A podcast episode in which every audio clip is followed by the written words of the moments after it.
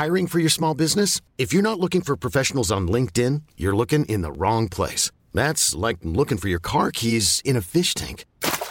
LinkedIn helps you hire professionals you can't find anywhere else, even those who aren't actively searching for a new job but might be open to the perfect role. In a given month, over 70% of LinkedIn users don't even visit other leading job sites. So start looking in the right place. With LinkedIn, you can hire professionals like a professional. Post your free job on linkedin.com slash achieve today.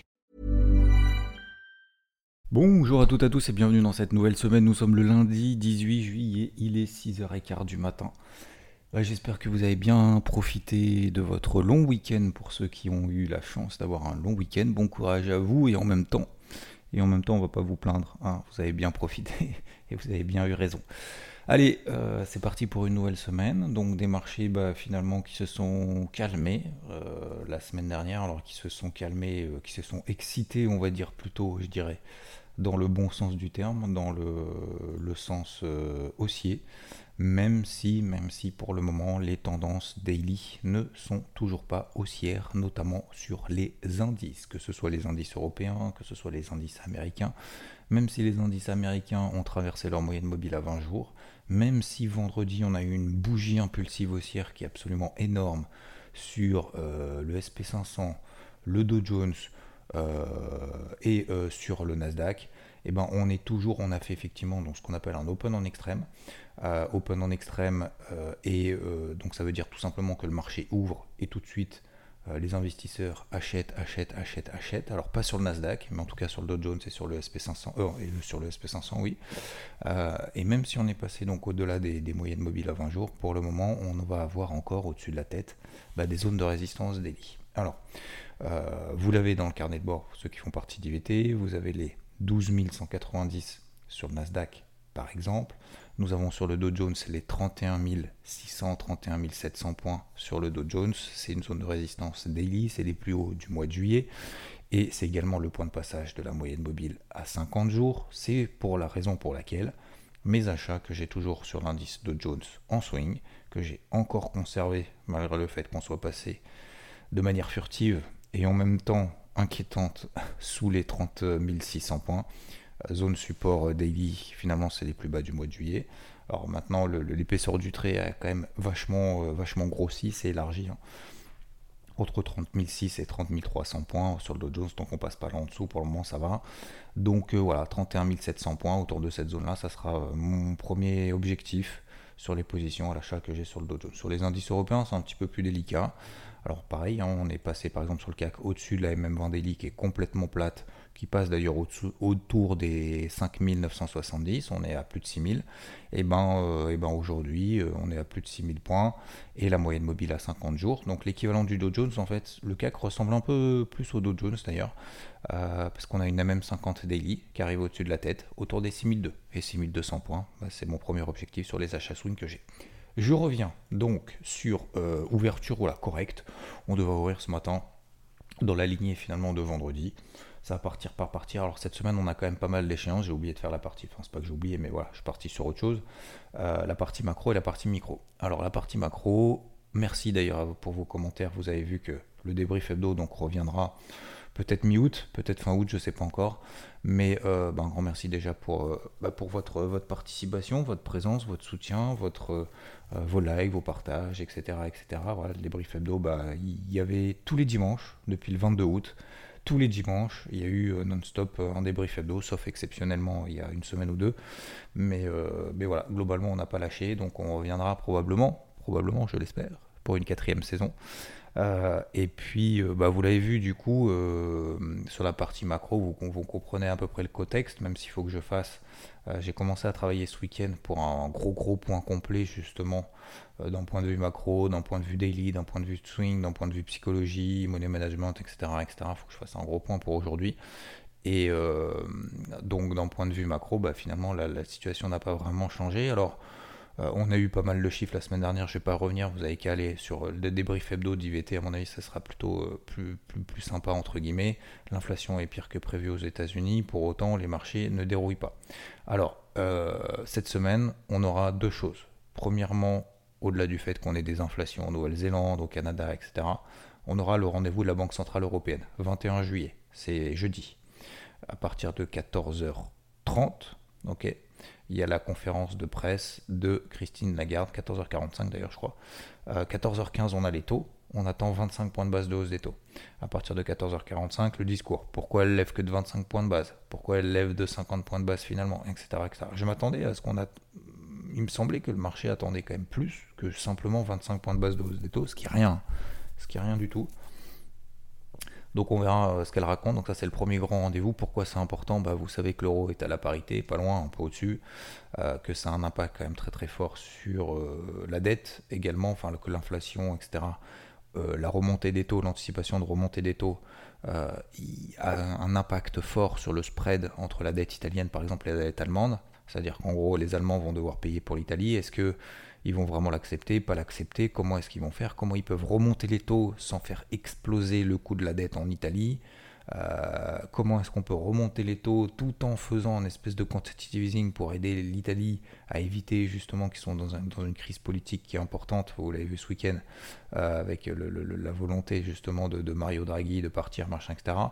Euh, et eh ben, on risque d'avoir un coût de la dette en Italie qui explose euh, parce que la, BCE en fait augmente les taux pour tout le monde, alors qu'en fait il faudrait faire du cas par cas. C'est le gros problème en fait de la zone euro, de l'euro au sens large, c'est que voilà, c'est un outil politique, mais c'est pas un outil financier et ça emmerde un peu tout le monde. Ça emmerde les Allemands, ça emmerde les Italiens, euh, etc. Pour faire simple. Donc, euh, donc voilà, c'est pour ça que ça, va être important parce qu'en gros, elle va nous dire, bah voilà, on manque que 25 points de base parce que bah, en Italie, sinon ça va, sinon ça va être un gros problème mais du coup on va quand même aider au cas par cas. Enfin bon bref, je sais pas trop ce qu'elle va sortir, mais ça va être très important jeudi. Et deuxième chose, vendredi les PMI. Voilà. Euh, vendredi les PMI en France, en zone euro, en Allemagne, euh, aux États-Unis, etc., etc. Donc vendredi ça va être une journée chargée. Concernant la partie micro, on a énormément de publications d'entreprises, ça y est, c'est parti, on est dans le vif du sujet. Aujourd'hui, on a par exemple Bank of America, Goldman Sachs, IBM. Demain, on aura Johnson Johnson, Netflix, etc., euh, etc. On aura mercredi ASML, Tesla, Alcoa, Nasdaq euh, et j'en passe.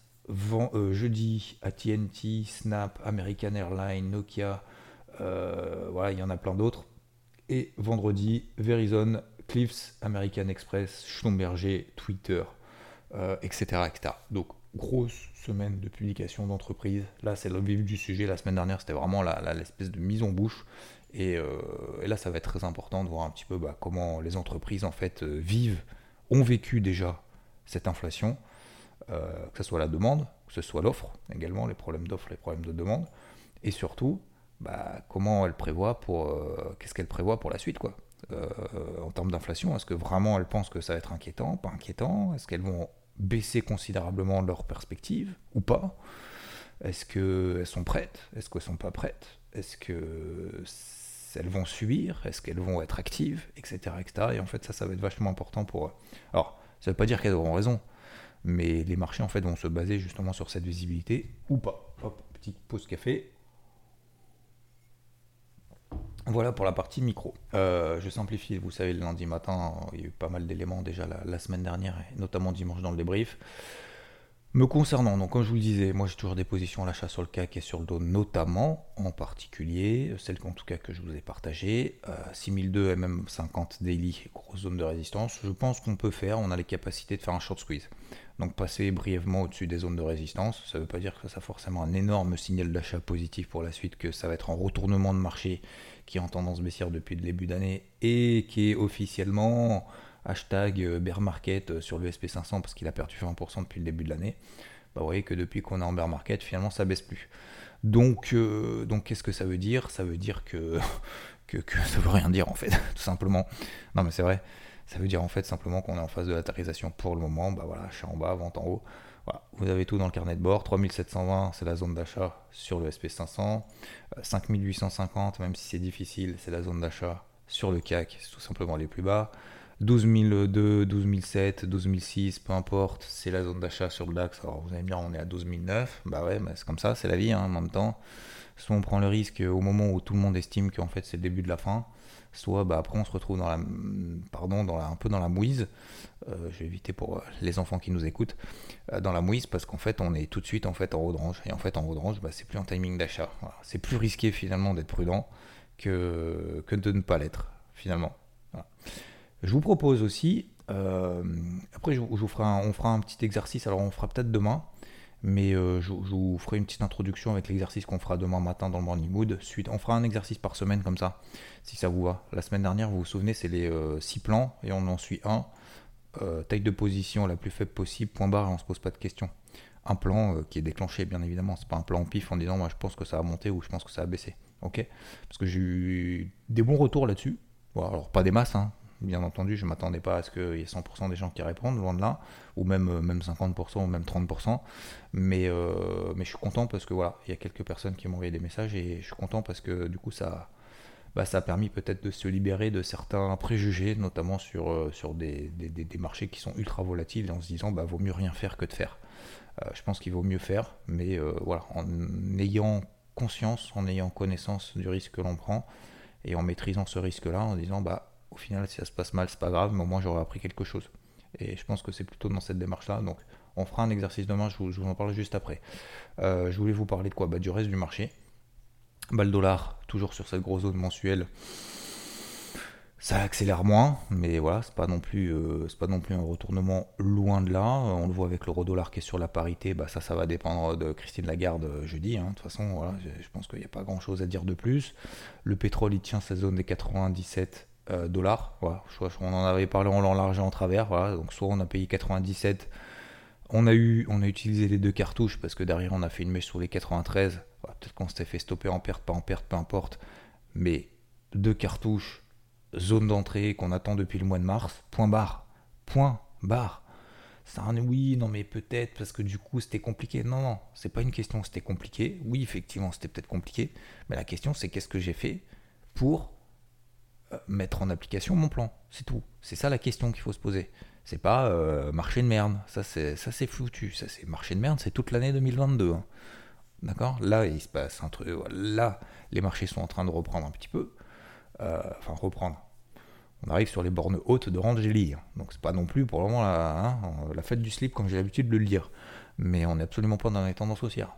Mais on tient des, zones clés. Les zones clés, on les a toutes, on les connaît toutes. On les connaît toutes. Alors, il y en a qui ne fonctionnent pas. Certes, certes mais la méthode, entre guillemets, des deux cartouches, bah, sur ces zones clés, euh, il faut les mettre en application. Sinon, sinon on ne fait pas. Mais sinon, on ne fait pas. Alors, dans ces cas-là, on, l'accepte. On dit, bon, le pétrole, moi, je m'en fous. Ok. Bah, dans ces cas-là, ok.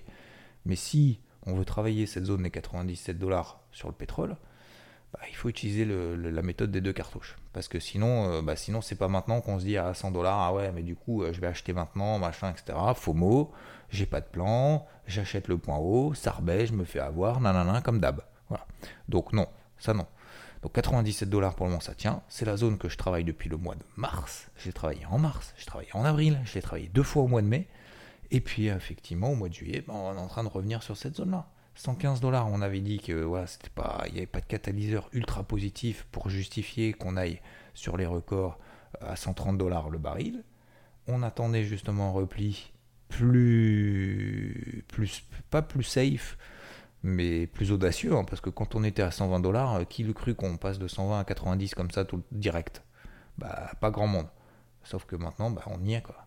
Donc euh, voilà, c'est la question. Donc euh, voilà, le pétrole pour le moment ça tient, ça relance pas, attention, attention, ça relance pas, c'est pour ça que si on travaille des zones, il faut travailler vraiment des zones sur des signaux.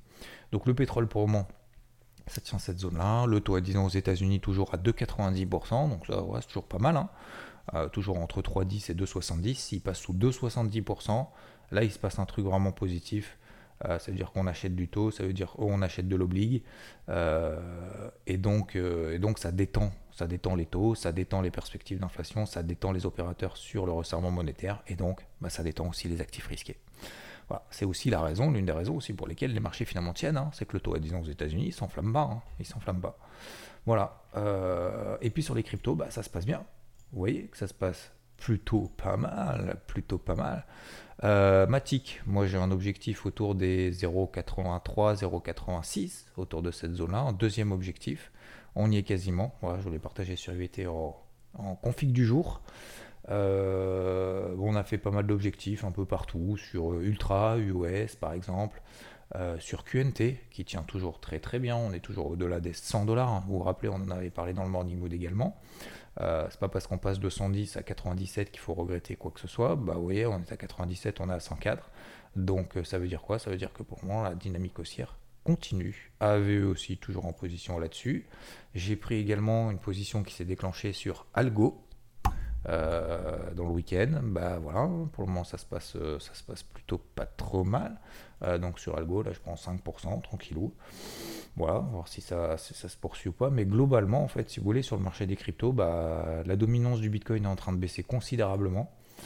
L'Ether a explosé la borne haute du range dans lequel il évoluait, qui passait autour des 1300, on est à 1400. donc ça c'est plutôt positif euh, je cherchais un autre mot. Mais euh, c'est même euh, étonnamment surprenant que les cryptos s'envolent comme ça, en plein mois d'été, en plein mois de juillet.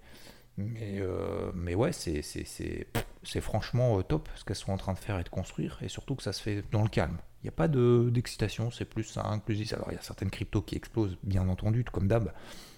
Et justement, le but c'est de mettre le doigt dessus. Mais vous voyez, cette, ce qu'on a fait ces dernières semaines, ce qu'on avait exposé, c'est qu'aujourd'hui, peut-être qu'il y en a, j'espère, la plus grande majorité d'entre vous, j'en doute, mais peu importe, j'espère que ceux qui ont bossé tous les jours, euh, que ce soit les marchés des cryptos, le marché traditionnel, là où tout le monde était là en mode, c'est le début de la fin, bear market, faut surtout rien faire, etc. J'espère en tout cas, vous qui avez bossé ça, que vous comprenez que vous en récoltez les fruits aujourd'hui. Alors, pas dire champagne ou quoi que ce soit, surtout pas justement. Et peut-être qu'en fait, limite, ça vous fait rien. Vous voyez ce que je veux dire en fait, ce sentiment de se dire, tiens, j'ai bossé tous les jours, tous les jours, là c'est en train de partir en fait. Limite c'est normal. Bah, c'est normal que ça parte. Parce qu'en fait j'ai fait que bosser, euh, machin, etc. J'ai travaillé une poche active, j'ai travaillé mon long terme, j'ai travaillé ma psycho, j'ai tenu, j'ai remis du cash, j'en ai alloué correctement, j'ai ajusté mon curseur, etc., etc. Puis là ça commence à payer, là vous dites, bah, en fait, ça me fait rien. Et c'est ça, en fait, c'est ce sentiment, finalement, de se dire, bah, je vais continuer à bosser, parce que c'est pas fini, je le sais. Et c'est ce sentiment-là, en fait, qui pour moi est le plus important, parce que plutôt que de se dire, putain, ouais, super, je me cave, machin, etc. En fait, non. Faut que ça devienne, en fait, une, une évidence, et qu'il faut que ça devienne naturel. Et de se dire, en fait, bah, je vais continuer encore aujourd'hui. C'est pas parce que ça s'est passé mal que j'ai lâché l'affaire. C'est pas parce que ça se passe bien je vais lâcher l'affaire et je vais lâcher la garde. Vous voyez ce que je veux dire? Donc, euh, pas de panique, pas d'euphorie, ça se passe très bien. Et, pourvu que ça dure entre guillemets, mais aussi dans le sens où euh, bah, faut continuer en fait à bosser. Donc voilà, moi j'ai encore, euh, j'ai encore plein de trucs, j'ai rentré plein de trucs, vous le savez. Je partage sur IVT, vous savez, les configs du jour. Donc il y avait du, il y avait du Matic, il y avait du QNT, il y avait du AVE, euh, il y avait du. On dit, ouais, c'est tendance baissière, machin. Bon, bah non, en fait, pas du tout.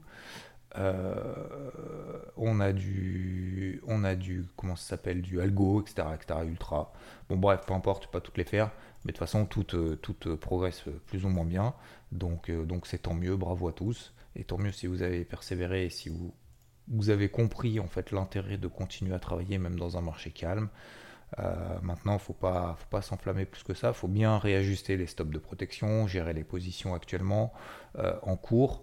Donc, gérer les stops de protection, ça veut dire quoi? Mettre des stop loss win, etc., Ok?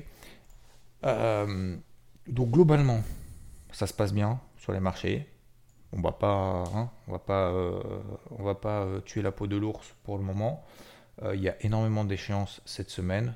Mais globalement, voilà, moi j'ai plus le sentiment qu'on va faire, comme je vous dis dans le débrief hebdo hier, hein, euh, j'ai plus le sentiment, alors c'est plus un sentiment qu'autre chose, mais au vu de l'impulsion haussière qu'on a, on aura plus la, la, la, la, capacité en fait de faire un espèce de short squeeze au-dessus des zones de résistance que, ouais, que de s'effondrer tout de suite. je peux me tromper. Moi j'ai toujours mes positions à l'achat de partout, vous les connaissez, vous les savez. Et euh, voilà, ça va bien se passer.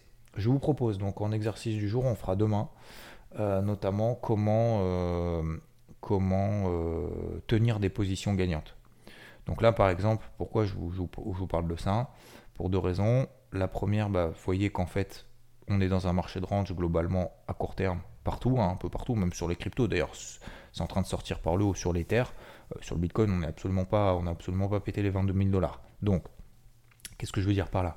C'est que euh, c'est pas parce qu'on n'est pas dans, on était dans un marché de range et, euh, et le fait de potentiellement sortir par le haut, bah, le meilleur moyen en fait d'en profiter, c'est de tenir ces positions-là.